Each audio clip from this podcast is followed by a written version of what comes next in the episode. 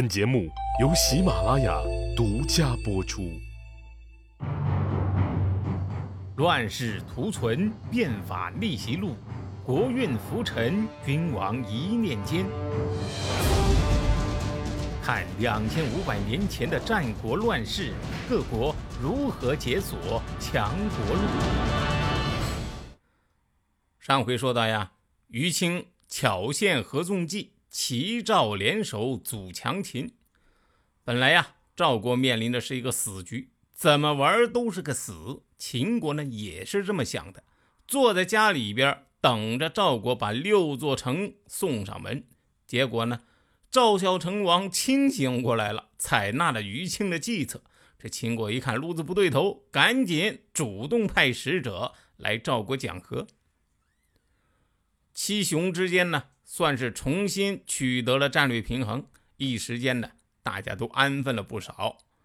不过秦国这一次等于是吃了个大瘪子，秦昭王觉得挺窝囊的，一口气儿一直堵在心里头出不来。秦昭王啥时候吃过这个亏呀？想来想去是想不通啊，还是想着啊，不行，这个本儿得掰回来。于是这一年九月，决定。再次伐赵，这个六国合纵到底是个土坯墙还是钢板？不一头撞上去试试，怎么知道呢？这次领兵伐赵的不是白起，因为啊，这档口白起病了，秦昭王呢就派了王陵。这个王陵啊，虽然呢也是战国晚期的名将之一，也是挺能打的。他呀带兵一路打，到了第二年的正月啊，三个月时间就打到了邯郸城下，把这个邯郸呢给包围起来了。可是呢，这邯郸城就像铁桶一般，怎么打是也打不下来。秦昭王一看，遵命啊，非要把这块骨头给啃下来不可。可是任凭秦军是铁齿钢牙，邯郸城就是纹丝不动。秦军呐，损失惨重。《资治通鉴》里面说是灵王五校，这一校啊，将近是千人，五校呢，那可就是五千人了。恰巧在这个时候呢，白起呀病好喽，哎呀，秦昭王一下子就轻松了。嘿嘿，我的白起又可以上战场了，赵国你就等着吧。他呀，赶紧派人去请白起，可是没想到白起啊，却不想去。他向秦昭王分析啊，邯郸城不好打呀，城池坚固，足以坚守，而且呢，今年和去年的形势不一样了。现在各国合纵已成，要救赵国也就是几天的事情。现在各国对秦国都很怨恨。秦国呢，虽然取得了长平之战的胜利，但是我们自己也死伤过半，国内空虚，却跑那么远去抢人家赵国的国都，赵国人能不拼命吗？这时候，我们秦军主力被赵国拖在邯郸，各国如果趁虚进攻我们秦国，那么秦国必败呀。可是这个时候，秦昭王已经是箭在弦上，不得不发了呀，因为大军已经被拖在赵国，而现在要解这个危局的，只能指望白起了。其实呢，白起拒绝可能还有一个原因，因为我们总结前面白起打过的仗啊，我们就发现，白起擅长的是运动战，在运动中调动敌人，这个然后呢，这个大量的杀伤敌人，但是对于攻坚呢，白起可能还不是他的长项。那么秦昭王看自己请不动白起。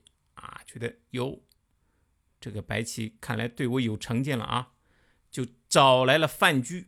他跟范雎说呀：“嗯，你面子大，你去请。”范雎嘴上不说，心里边嘀咕：“我面子大，我面子能有你大呀？”啊，还不就是想让我到白起那儿服个软嘛？啊，大家可能还记得之前呢，这个白起围攻赵国的时候呢，就是这个范雎进言让秦昭王这个让白起撤军的，梁子就那时候接下的。但是现在秦昭王让去，那不能不去呀。范雎啊，于是就去了。可是没想到啊，这范雎不来还好，这一来呀，白起就气而不打一处来。去年眼看灭赵大功唾手可得，你范雎为了压制我不让我立功，在大王面前不咸不淡的说了几句话，就让我撤了兵。今天一看不行了，又来要我出兵。你当我白起是谁呀？啊？你叫我撤我就撤，你叫我上我就上。我白起是杀神，不是你应侯养的一条宠物狗啊！你走吧，我正病着呢，别影响我休养啊，否则我身体垮了，你负责。赵王一看，好啊啊，白起呀白起，你现在胳膊腿粗了啊？行，你等着，我就不信了，还收拾不了你。不过呢，气归气，这回他还真腾不出手来，只好暂时忍着啊，重新派王和去替代王林。有传言啊，两千多年后，以美国为首的这个联合国军呢，打到鸭绿江边的时候，咱们这边本来呢是想请林帅带退过江，结果林帅认为呀，小米加步枪肯定杠不过美国佬的钢铁洪流。所以呢，不愿意带这个队，最后啊，只好找了彭帅，啊，不知道这个传言是不是啊，从当年白起这个桥段演绎过来的啊。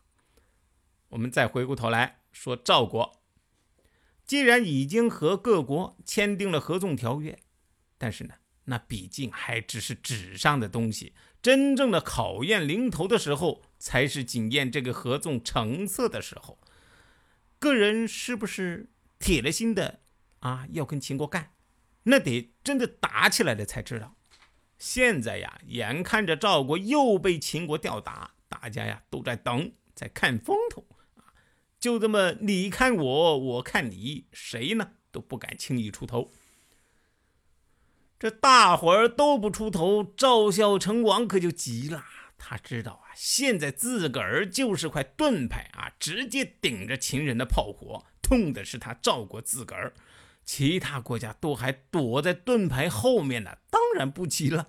所以要让合纵真的起作用，还是得他赵国来推动啊。于是就派平原君到楚国去求救。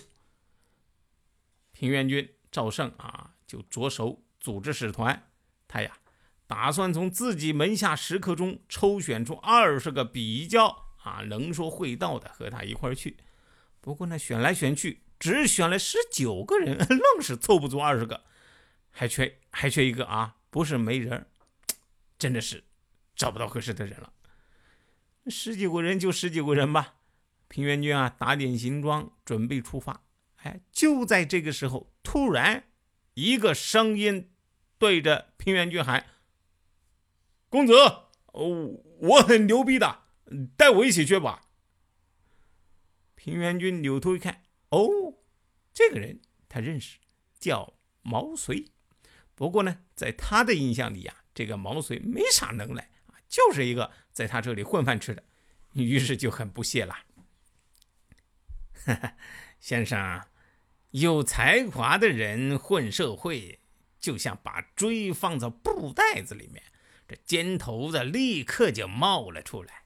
现在先生您在我门下三年了，好像从来没有其他人夸过你，我也没听说过您有啥能耐。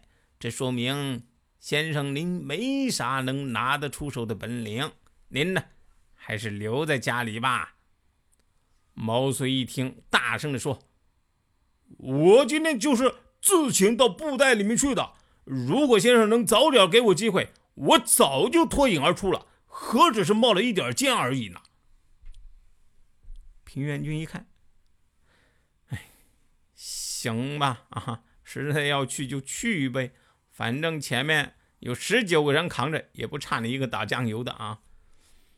一路上啊，这十九个人呢也觉得毛遂就是个打酱油的啊，啊，就是带他，就当时带他出来见见世面罢了。所以啊，他们之间相互啊还不时的拿毛遂来取笑，不把他放在眼里。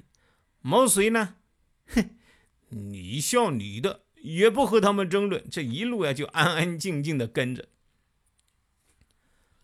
使团到了楚国，楚王啊安排接见。平原君这边无非就是力劝楚国出兵，直接进攻秦国，分担北方邯郸的压力。但是呢，楚王是犹豫不决，一到关键之处就哼哼哈哈的端着个酒杯来来啊，喝酒喝酒。就这样，从大清早一直聊到太阳晒到头顶，平原君他们啊就这样翻来覆去的说车轱辘话。楚王呢，就是不答应。眼看着楚国是不可能出兵了，这是赵国求援的第一战呐。如果第一次就翻船，那就等于是打翻了多米诺骨牌，后面其他的国家，什么齐、魏、韩什么的，都不大可能跟进了。所以，如果不能让楚国履行纵约，那对赵国来说后果是十分严重的。而这个时候呢，使团里面平原君的门客们却在堂下是面面相觑，手足无措，一路上谈笑风生。此时个个都成了愁眉苦脸。那么谁又是怎么来扭转这个局面呢？且听下回分解。谁按下的礼崩乐坏的启动键？哪些小弟逆袭成带头大哥？哪些大哥被带进了坑？又有多少君王魂断强国路？西哥从《资治通鉴》《战国策》《史记》中筛出战国大事件，为您剖析国运密码，轻松厘清战国乱史。